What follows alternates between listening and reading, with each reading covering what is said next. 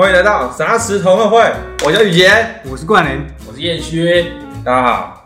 啊，我们这个节目主要就是要做海龟汤的部分。耶，对，那我先来介绍一下海龟汤：情境解谜，又称情境推理游戏，在亚洲部分地区称为海龟汤，香港则称为接尾故。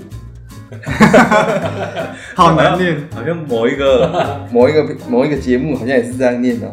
哦，我们就是打对台啊！总之我们就是海龟汤啊。哇，三个臭直男在那边讲恐怖故事。那为什么要做这个故事呢？因为我们大家就是都毕业了，相聚的时间越来越少了，然后就想说趁着讲故事这样子，把大家召集起来。主要是好玩啊，可能更活络一点，对不对，雨杰？对对，龙井小帅帅，因为耍，因为爽，所以做。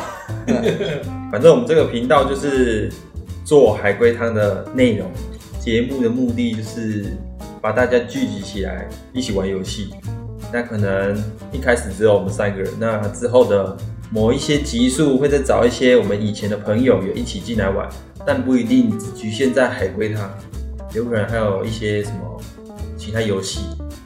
阿瓦隆啊之类的，当然就是大部分的内容都会是海龟汤的部分，玩起来比较有趣味性，闻起来比较刺激所以希望把这个感觉带给大家大家可以一起同乐。